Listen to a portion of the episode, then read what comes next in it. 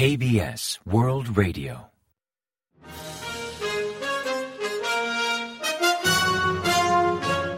Informativo de KBS World Radio. Bienvenidos un día más al informativo de KBS World Radio. Les habla Javier Castañeda y tras el saludo les avanzamos los principales titulares del día 25 de enero. Un frío siberiano azota Corea.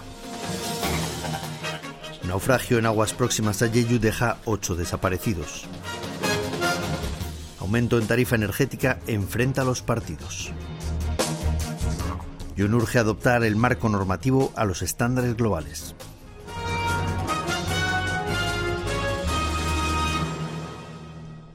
Y tras el avance de titulares les ofrecemos las noticias.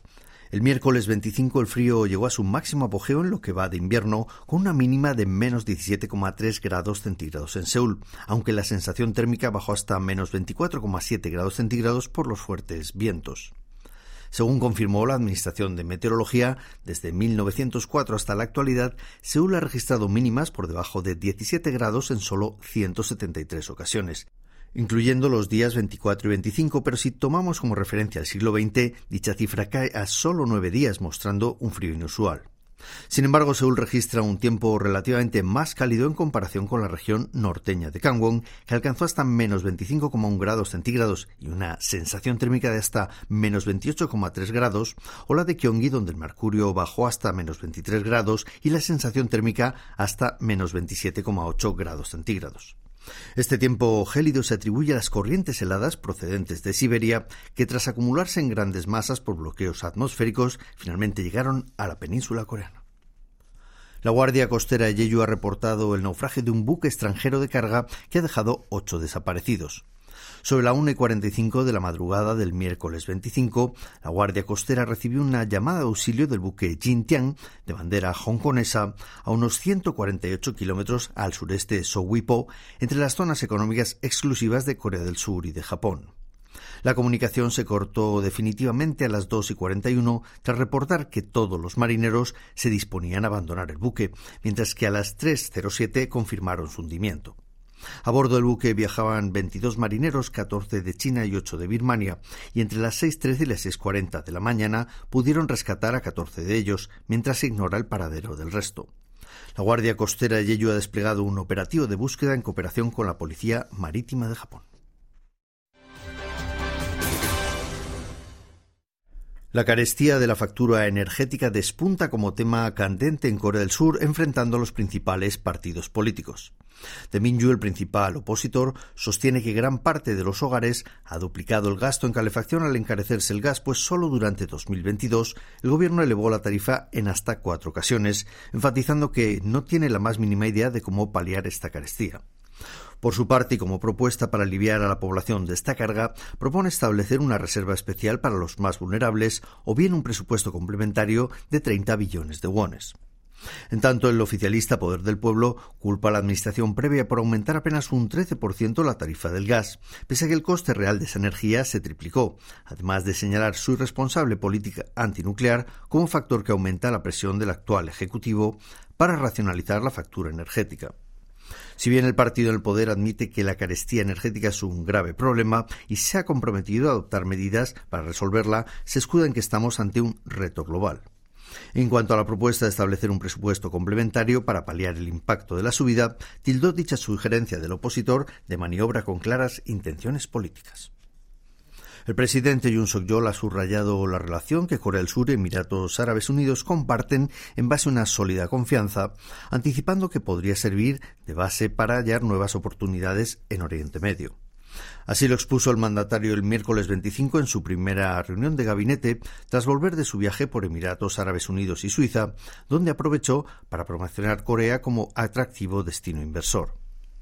En este contexto, recordó las conversaciones que mantuvo con influyentes empresarios del círculo corporativo mundial, enfatizando que para atraer inversión foránea al país debe adaptar el marco normativo e institucional a los estándares globales. Recalcó que si Corea demora en adaptarse a estos criterios internacionales, no podrá conseguir inversiones y las empresas surcoreanas lo tendrán cada vez más difícil para competir en el extranjero. En cuanto a la relación con Emiratos Árabes Unidos, reiteró que ambos países establecieron importantes acuerdos durante su viaje y mostró su anhelo en ver rápidos avances como la activación de una plataforma de cooperación en materia de inversiones u otros proyectos de inversión del Fondo Soberano Emiratí. Según el exsecretario de Estado estadounidense Mike Pompeo, durante un encuentro en 2018 con el líder norcoreano Kim Jong-un, le dijo que su país necesitaba del ejército estadounidense para protegerse de China. Así lo explica en su nuevo libro Never Give an Inch, Fighting for the America I Love, publicado el 24 de enero, donde cuenta la reunión que mantuvo con Kim durante su primer viaje a Pyongyang el 30 de marzo de 2018, antes de la cumbre entre Estados Unidos y Corea del Norte. Según Pompeo, cuando comentó a Kim que el Partido Comunista Chino le había transmitido su deseo de que Washington retirase sus tropas de Corea del Sur, este respondió que los chinos son unos mentirosos y solo desean controlar la península coreana, como hacen con el Tíbet o Xinjiang, además de enfatizar que necesitaba a los estadounidenses en la península para protegerse del Partido Comunista Chino. El Departamento de Defensa estadounidense ha reiterado que estrechará la cooperación con sus aliados, incluido Corea del Sur, ante un posible séptimo ensayo nuclear por parte de Corea del Norte. Según explicó Patrick Ryder, portavoz del Pentágono, en sesión informativa el martes 24, Washington observa con preocupación los preparativos de una nueva prueba nuclear por parte de Pyongyang, prueba que pondría en riesgo la seguridad en la zona.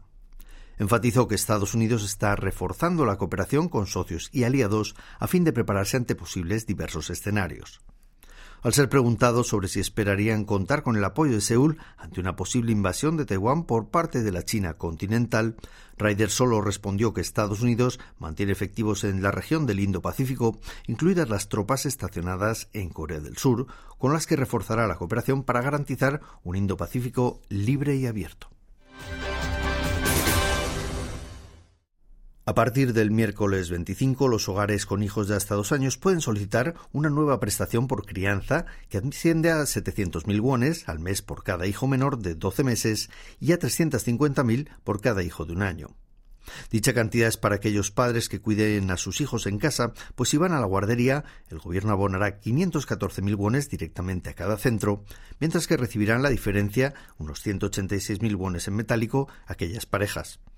Esta nueva ayuda engloba la subvención previa de 300.000 wones para parejas con hijos de hasta dos años y busca apoyar a los padres al inicio de la crianza, además de mejorar los servicios de cuidado infantil como medida contra la baja natalidad.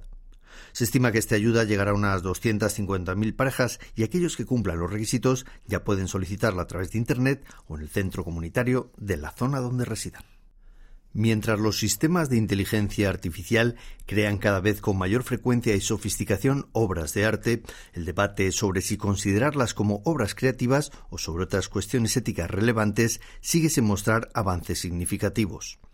Corea del Sur ya cuenta con diversos programas de inteligencia artificial creativa que son capaces de producir cuadros digitales en segundos a partir de unas cuantas palabras clave o indicaciones del usuario, como es el caso de Carlo, un sistema de inteligencia artificial recientemente lanzado por una filial de la empresa tecnológica surcoreana Kakao, desarrollado en base a un sistema de aprendizaje profundo a partir de más de 180 millones de imágenes y datos lingüísticos.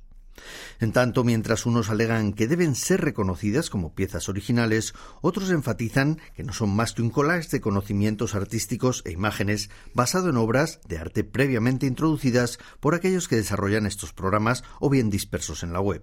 Concretamente, las leyes coreanas no reconocen los derechos de autor sobre creaciones de inteligencia artificial y eso dificulta los procesos de resolución de plagio vinculados a obras de arte elaborados por máquinas o bien otras cuestiones de ética artística, como hasta qué punto debe permitirse el uso de datos.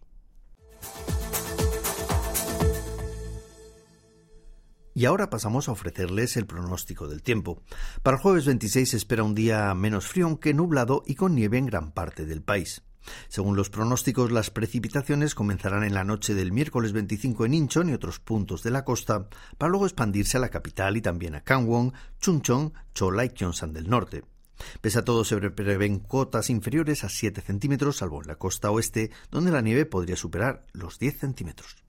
La temperatura marcará entre menos 13 grados y menos 4 grados centígrados de mínima en la mañana y entre menos 1 grado y 6 grados centígrados de máxima por la tarde, hasta 4 o 5 unidades más respecto al día anterior. Y a continuación comentamos los resultados del parqué. La bolsa surcoreana registró una notable mejora el miércoles 25. El Kospi, el índice general, subió un 1,39% respecto al viernes de la semana anterior, hasta cerrar la jornada en 2.428,57 puntos. En tanto, el COSDAC, el parque automatizado, ganó un 2% hasta culminar en 732,35 unidades. Y en el mercado de divisas, el tipo de cambio disminuyó y la moneda surcoreana se apreció frente a la estadounidense que perdió 3,8 unidades hasta cotizar 1.231,7 wones por dólar al cierre de operaciones.